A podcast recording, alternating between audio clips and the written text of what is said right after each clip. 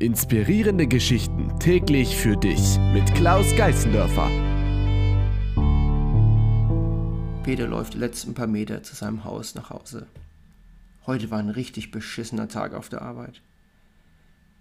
Er hat sich mit seinen Kollegen gestritten, mit seinem Boss lief es nicht rund und jetzt regnet es auch noch. Zu Hause angekommen ist die Stimmung auch nicht so gut. Petra beschwert sich wieder über das schlechte Verhältnis mit ihrer Schwester. Sie reden so wenig, treffen sich nur an Feiertagen und Familientagen und irgendwie ist die Beziehung echt Zeit sehr unterkühlt.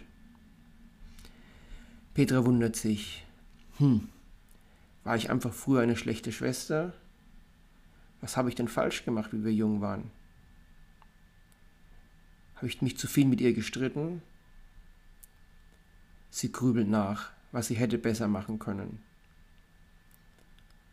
Peter denkt an den Tod seiner Mutter. Wir haben die letzten Jahre viel zu wenig Zeit miteinander verbracht. Er ärgert sich und hat schlechte Gewissen.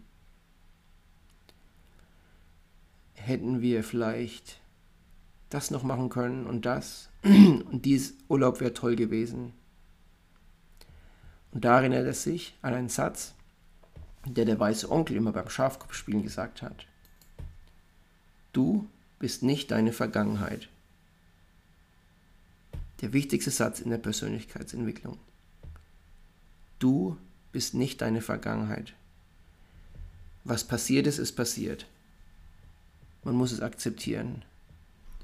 Natürlich, wenn Petra ihre Schwester verletzt hat und einen Fehler gemacht hat, soll sie sich dafür entschuldigen. Aber dauernd rumzugrübeln in der Vergangenheit oder wie der weiße Onkel so schön sagt beim Schafkopfspielen, der hätte und der wäre, den hätte ich mal stecken lassen sollen. Was hätte, was wäre passiert, wenn das passiert wäre? Es liegt in der Vergangenheit. Es hat sich erledigt. Ja, deine innere Stimme hat manchmal Zweifeln und Sorgen.